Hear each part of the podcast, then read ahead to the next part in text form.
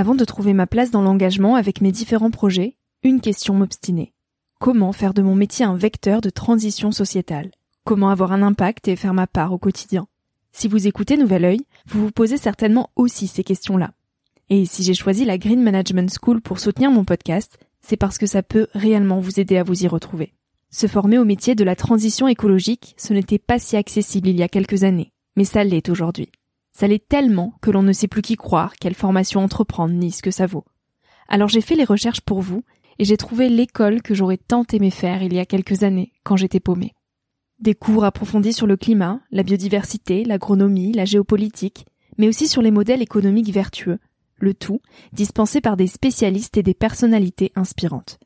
Créer un autre lendemain que celui qui s'annonce, c'est leur mantra, et derrière cette idée, la mission de Green Management School est de former de nouveaux managers capables de transformer les entreprises et les organisations de l'intérieur. Toutes les informations sont en description. Merci à Green Management School de croire en nouvel œil en soutenant cette saison de podcast. Tout de suite, place à un nouvel épisode.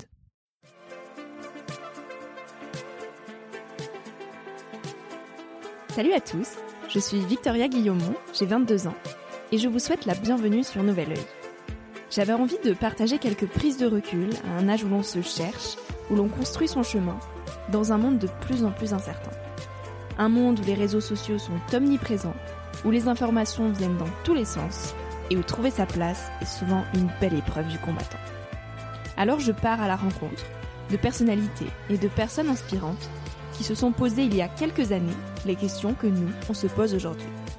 Ces personnes qui, de près ou de loin, ont rêvé, ont osé, ont expérimenté et qui ont de jolis messages à nous transmettre pour nous aider à avancer d'un pied plus sûr dans la vie. Parce que tous, on a besoin de conseils, d'inspiration et de vagues d'espoir auxquelles se raccrocher.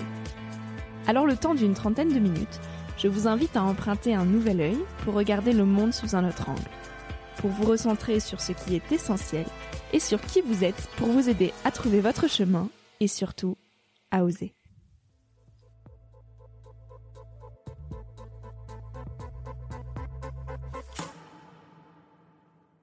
La raison d'être, c'est le moteur. C'est le moteur de l'engagement, c'est le moteur de dire mais j'existe pourquoi? Je suis là pourquoi en tant que citoyenne? Je suis là pourquoi euh, Qu'est-ce que je peux apporter à mes enfants? Qu'est-ce que je peux apporter à ma famille? Qu'est-ce que je peux apporter à mon entourage? Qu'est-ce que je peux apporter à mon entreprise? Quel est mon impact en fait sur le monde, sur mon entourage, sur la vie, sur la société? C'est ça la raison d'être. Qu'est-ce que je peux faire pour m'engager? Pour l'intérêt général, pour le collectif, pour la société? C'est ça.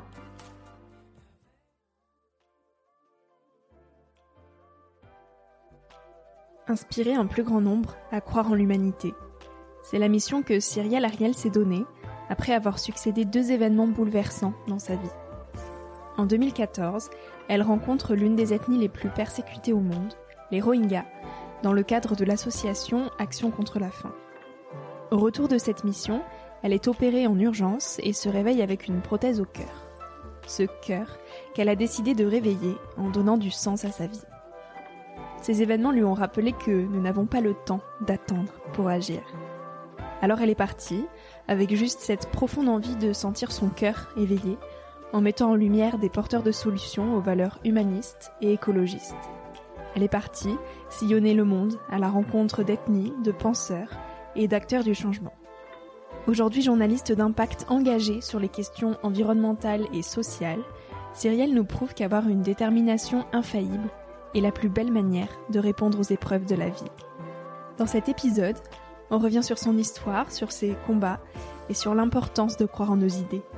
De ne pas, surtout pas, laisser s'essouffler nos rêves par la pression de la société, mais d'y aller, d'agir, d'essayer et de ne jamais rien lâcher.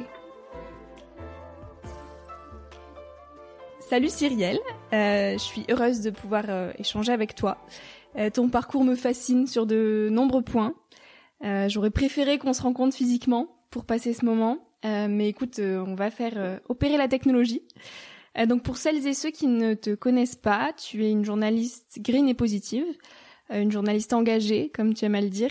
Mais personnellement, comment toi tu souhaiterais te décrire?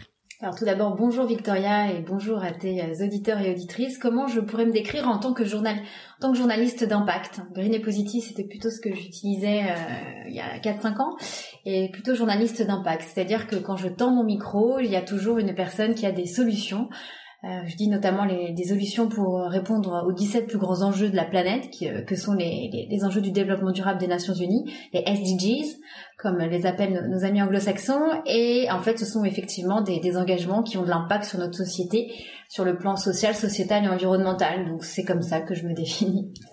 Quelle petite fille tu étais? J'étais une petite fille rêveuse et qui... Euh, adorait euh, se donner de, de bah, du coup de grands rêves avec de grands objectifs. Et cette petite fille, elle a vécu une envie à 8 ans, euh, comme tu dis, elle avait envie de rencontrer son, son, son idole, son héros, et son héros c'était Michael Jackson. Et Michael Jackson est quand même euh, l'origine et l'interprète de l'une des chansons les plus engagées euh, qui soit pour moi au XXe siècle. C'est Heal the World soigner le monde. Et ça vient aussi, euh, ça devient un peu, on va dire, le, mantra de, du nouveau président qui dit, euh, d'ailleurs, le New York Times a titré Time to Heal. Et, Joe Biden tweet d'ailleurs A Nation Healed. Et donc euh, c'est marrant parce qu'effectivement on est toujours, on va dire, dans l'ère de la raison d'être, mais on est surtout dans l'ère de, de, soigner aujourd'hui. Donc on voit en fin 2020 que le mot soigner, le terme heal, revient revient dans, dans, dans, nos débats, etc. Et, euh, et, depuis toute petite, effectivement, j'ai été admirative des engagements de ce chanteur qui voulait, qui voulait soigner le monde. Et à ma propre échelle aujourd'hui, j'essaye, euh, en tout cas, de, de, de, de, montrer les acteurs qui sont en train de, le soigner. Quels étaient tes rêves quand tu avais 20 ans? Euh, toujours de rencontrer Michael Jackson, toujours de, de, me dire que moi aussi je serai, j'espère un jour une journaliste euh, euh, qui se sera faite toute seule euh, avec ses propres engagements, ses ambitions, euh, et comme Oprah Winfrey, qui elle aussi a rencontré des, des, personnes de, de, de, tous horizons, des, des, personnalités publiques, artistiques, etc. Et, et, effectivement, je me disais, Oprah a interviewé mon Michael. Un jour, j'espère que je pourrais, voilà, moi aussi, voilà, je, je, me rêvais en tant que, en tant qu'Oprah Winfrey, voilà, à 20 ans. Et à cet âge-là, si on t'avait dit que ta vie ressemblerait à celle que tu as aujourd'hui et, qu'on t'avait dit que tu aurais interviewé toutes ces belles personnes comme tu l'as fait, qu'est-ce que tu en aurais pensé et est-ce que tu aurais cru? Alors pas du tout, pas du tout, pas du tout. Je ne savais pas ce que c'était qu'à 20 ans le développement durable. Enfin, pas beaucoup d'entre nous d'ailleurs. C'était il y a quand même, on va dire, il y a 13 ans, euh, loin de la COP 21 encore. Bien que euh, le GIEC, euh, le groupe intergouvernemental sur l'évolution du climat, existe déjà depuis 1988 et tous les scientifiques, ce consortium de, de 2000 scientifiques autour du monde nous alertent déjà sur sur le dérèglement climatique et surtout ses dangers pour la survie de l'humanité euh, et bien évidemment de, de, la biodiversité euh, était déjà là. Mais, euh, mais mais mais non jamais j'aurais pensé euh, faire ce métier là parce que je ne savais pas quelle femme j'allais être je ne savais pas dans quel monde ou dans quelle société j'allais grandir évoluer. Et donc euh, donc non. Voilà. Mmh, ok. Et alors d'où te vient cette passion pour le journalisme et comment tu as débuté dans ce milieu là et ben Oprah Winfrey est une journaliste, donc déjà inspirée par cette journaliste.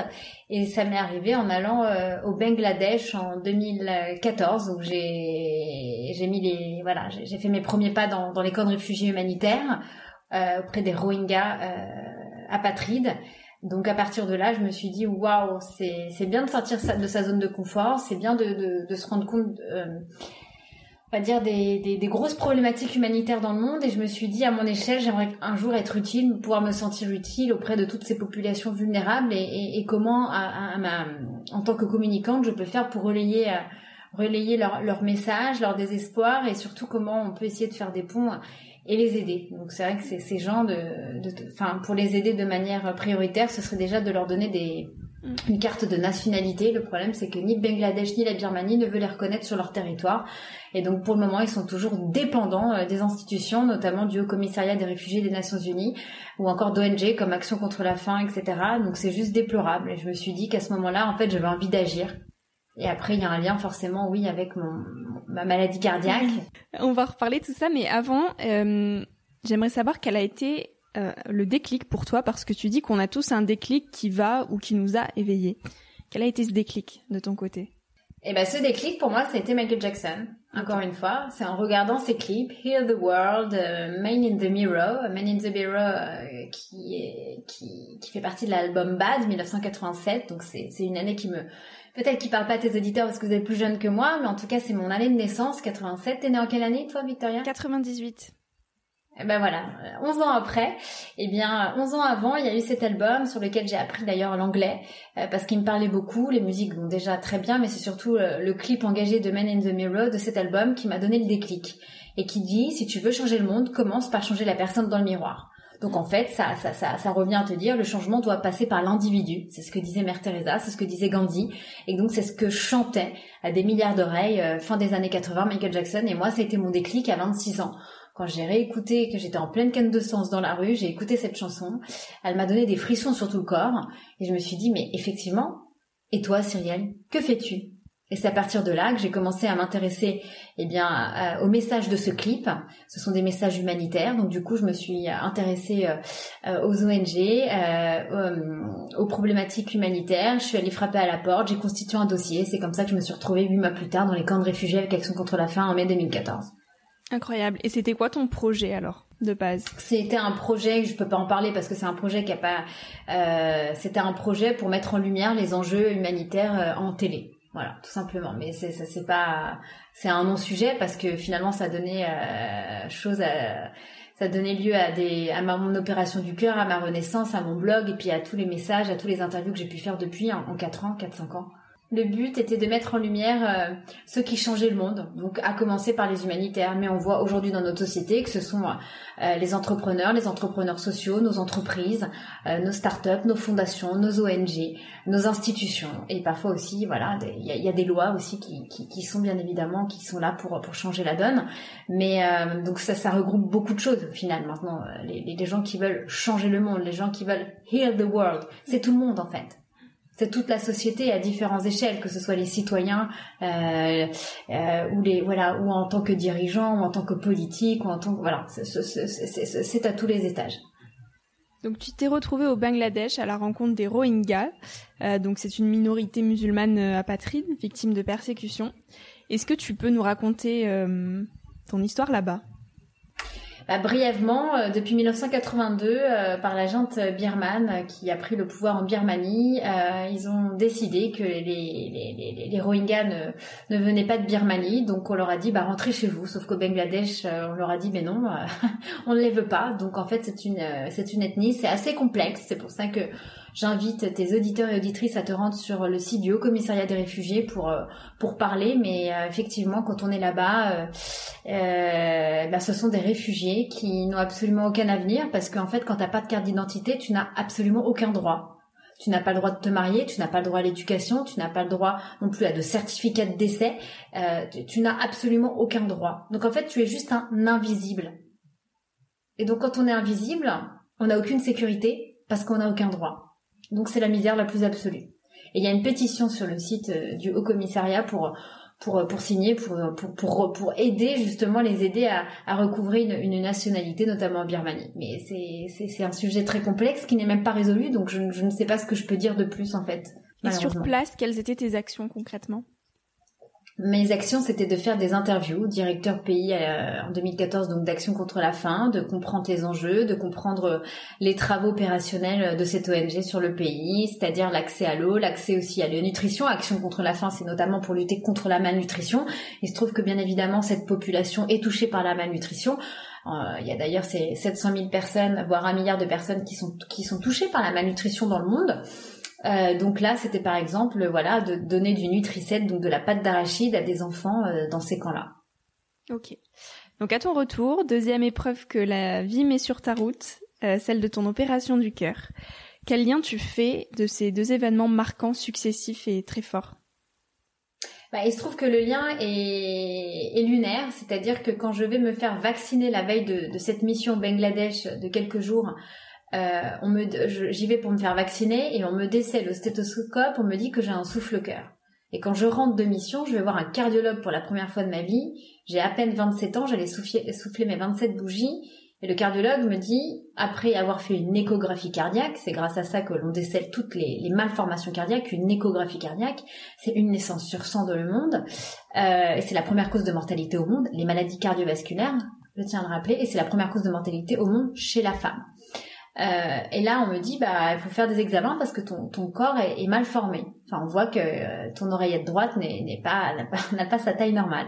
Et il se trouve que voilà, je suis née mal formée et qu'on me l'a appris à 27 ans. Et donc, du coup, on m'a posé un parapluie, ce qu'on appelle dans le jargon, pour me, on va dire, me réparer, me soigner mon cœur, c'est-à-dire la membrane que je n'ai pas eue à ma naissance. Voilà.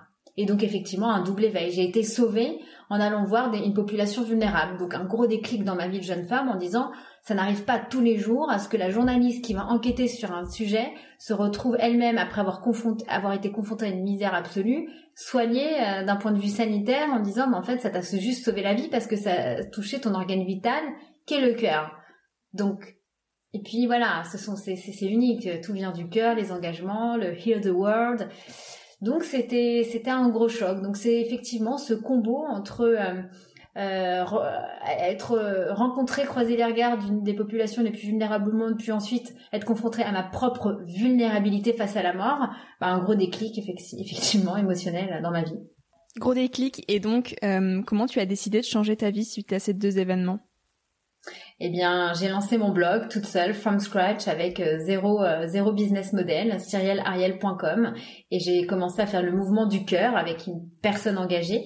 Euh, le mouvement du cœur avec les doigts, c'est bien évidemment le miroir de mon propre cœur qui aujourd'hui est soigné, rafistolé avec une prothèse. Et c'est aussi le cœur de l'engagement, l'engagement, l'engagement, la solidarité, l'amour, l'amour de soi, l'amour du vivant, euh, l'amour des êtres humains. Donc euh, c'est comme ça que j'ai commencé à, à faire ça et effectivement à faire du journalisme d'impact, c'est-à-dire mettre en lumière l'impact, l'impact, les enjeux, les engagements, la solidarité de notre société. Donc via euh, divers euh, divers intervenants, c'est-à-dire ça pouvait être des personnalités comme Yann Arthus Bertrand, Pierre Rabhi, mais ça pouvait être voilà des entrepreneurs, des entrepreneurs sociaux. Donc c'est c'est comme ça que j'ai que j'ai que j'ai switché.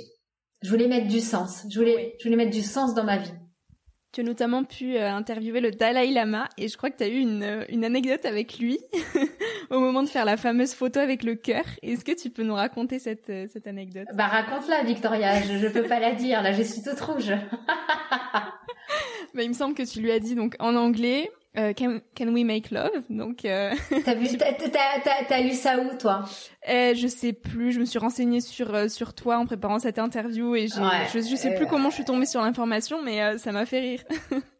Eh ben c'est ça. Quand vous croisez le Dalai Lama, ne lui dites pas Can we make love. Ça c'est voilà un peu des lacunes quand on est un peu stressé devant le Dalai Lama avec le cœur qui bat et qu'on dit en fait faisons la fonte au cœur avec nos mains. Et ben make love, love. Oui bah non make love en anglais ça ne veut pas dire faire un cœur avec les doigts. Donc oui, c'était un peu un peu gênant, mais en même temps c'est une anecdote. J'avais quoi, 28 ans, toute jeune, toute fraîche, toute toute timide, et effectivement c'était assez, c'était ma petite anecdote. Ouais.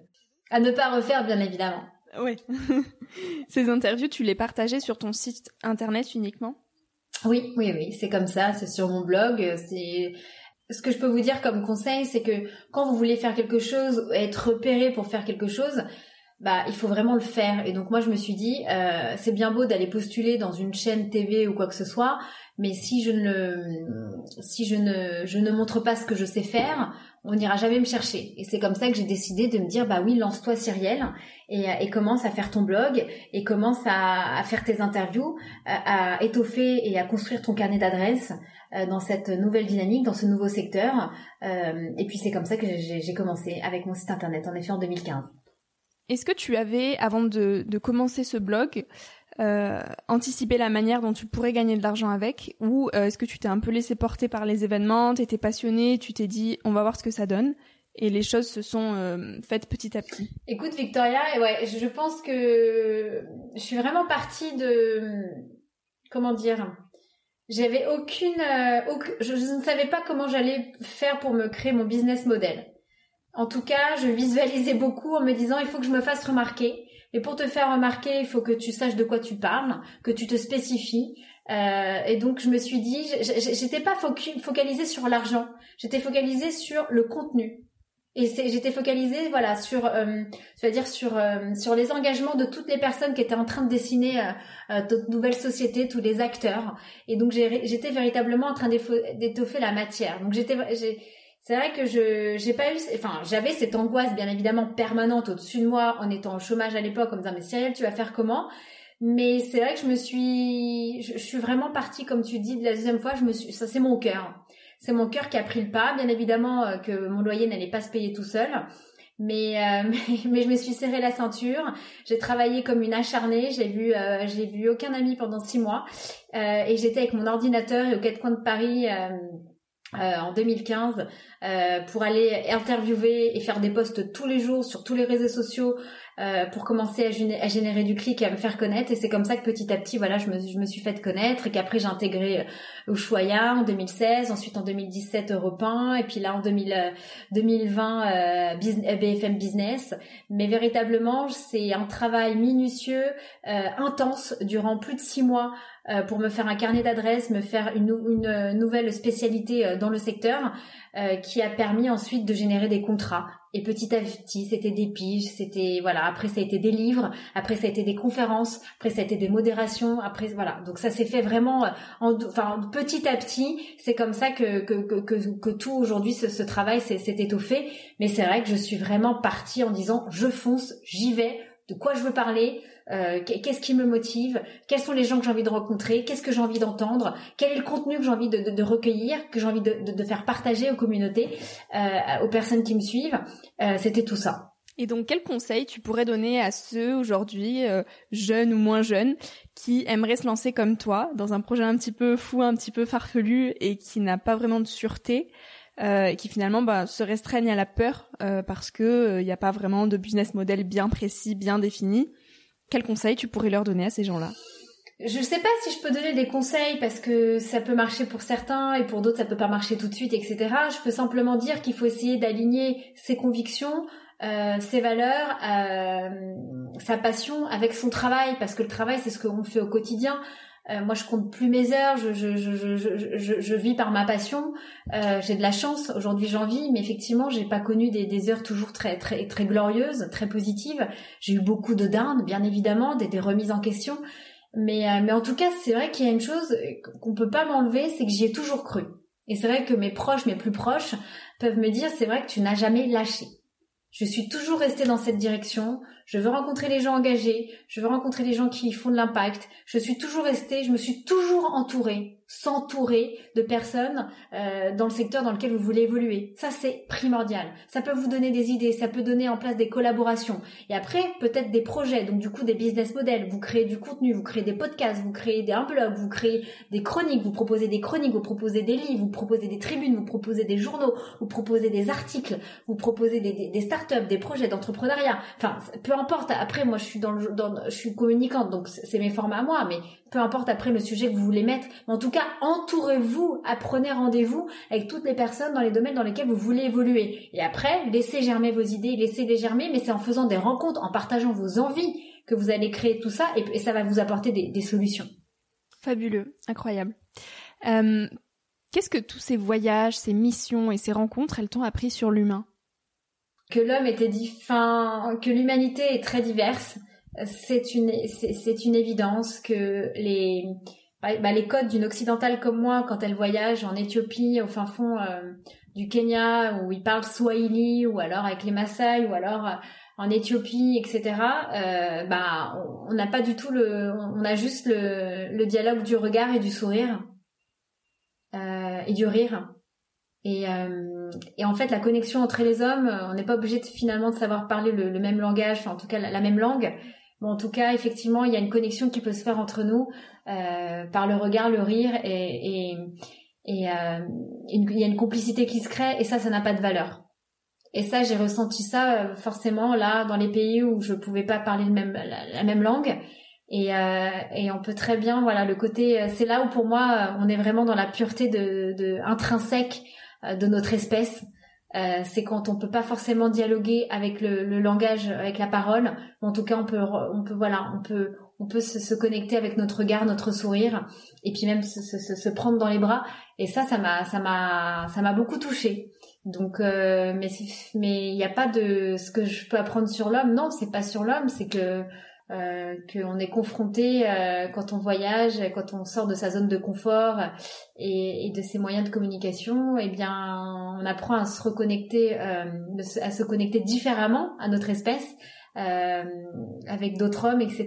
Et ça, je trouve ça fabuleux parce que on voit que pour faire euh, nous faire sortir de nos émotions, eh ben, ça passe pas forcément par le langage.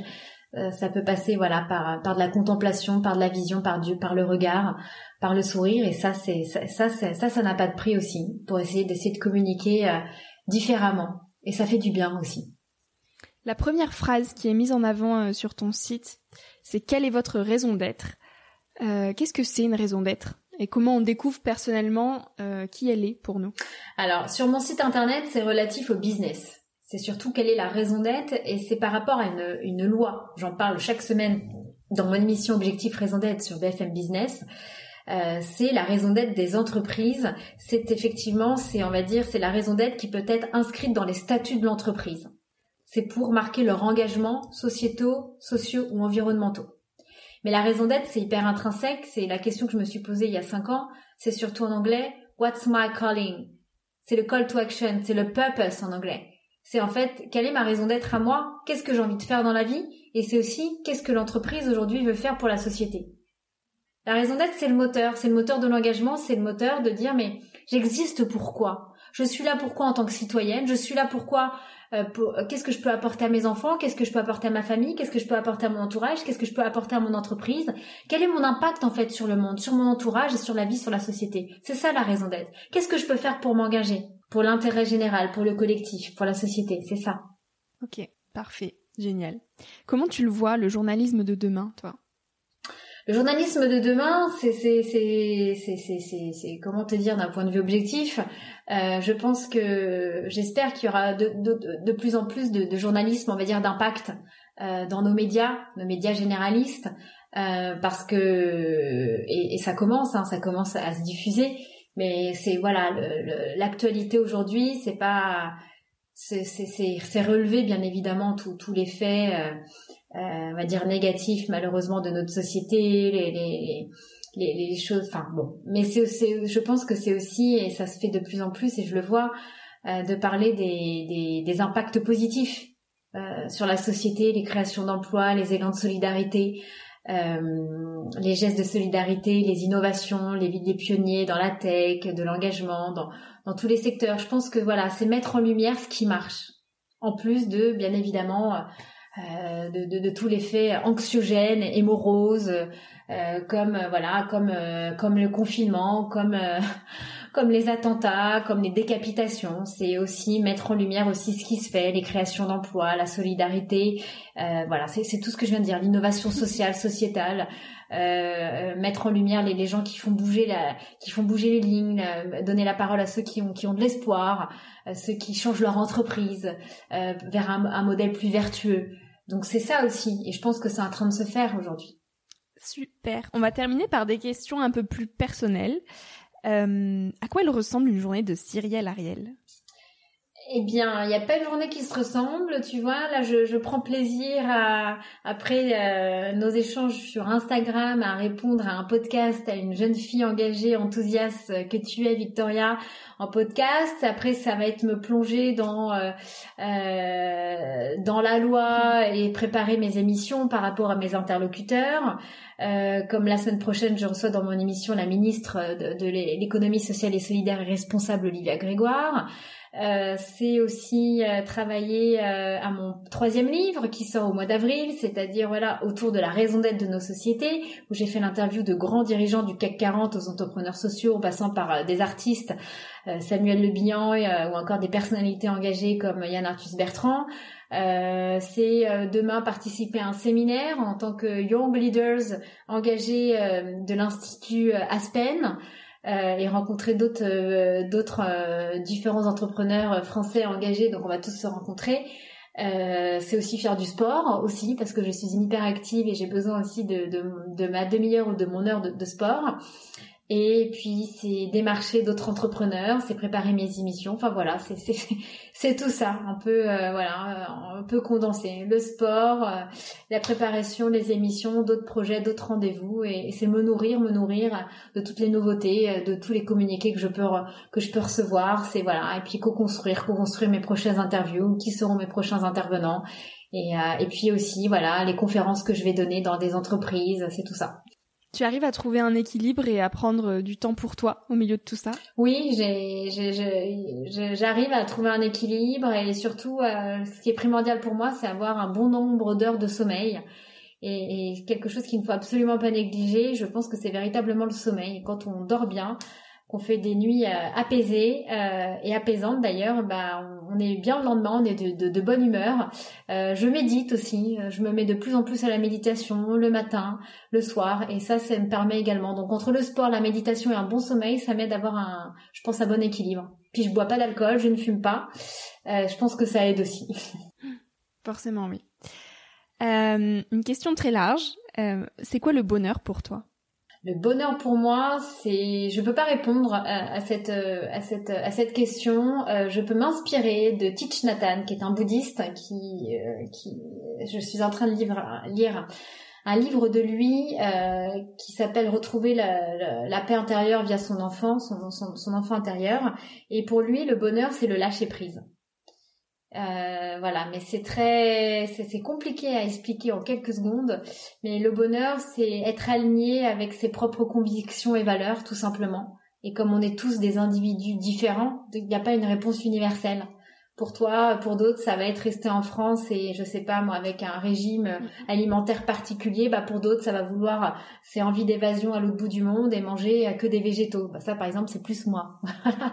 voilà, mais le bonheur, voilà, pour moi c'est c'est c'est non voilà c'est différent. On est tous différents. Pour d'autres ça va être passer des heures en montagne. D'autres ça va être des heures sous l'eau. Moi j'adore voilà moi c'est passer faire de la plongée sous-marine. Pour d'autres ça va être euh, monter des des, des voilà euh, faire de l'escalade faire de l'alpinisme. C'est différent. C'est juste être, aligné et pouvoir être entouré de ceux qu'on aime de respecter ses alignements. Ça passe aussi par l'alimentation son équilibre etc et et, euh, et, faire du bien autour de soi, se sentir utile. Je pense que c'est important euh, d'avoir un sentiment d'utilité. Ça, je pense que c'est intrinsèque à chaque personne, mais ça peut être via le boulot, via le personnel ou via, avec ses enfants.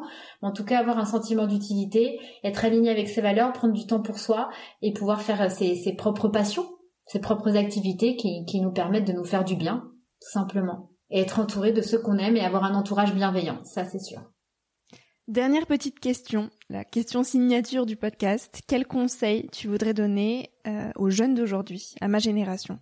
Eh bien, j'ai envie de vous dire déjà euh, merci d'être là, merci d'être une génération qui est à l'écoute euh, de nos plus grands enjeux. Je pense que c'est, vous êtes quand même tous ceux qui avaient 20 ans aujourd'hui. vous, vous êtes, vous ne pouvez pas ne pas être conscient de tous les fléaux de notre de notre société.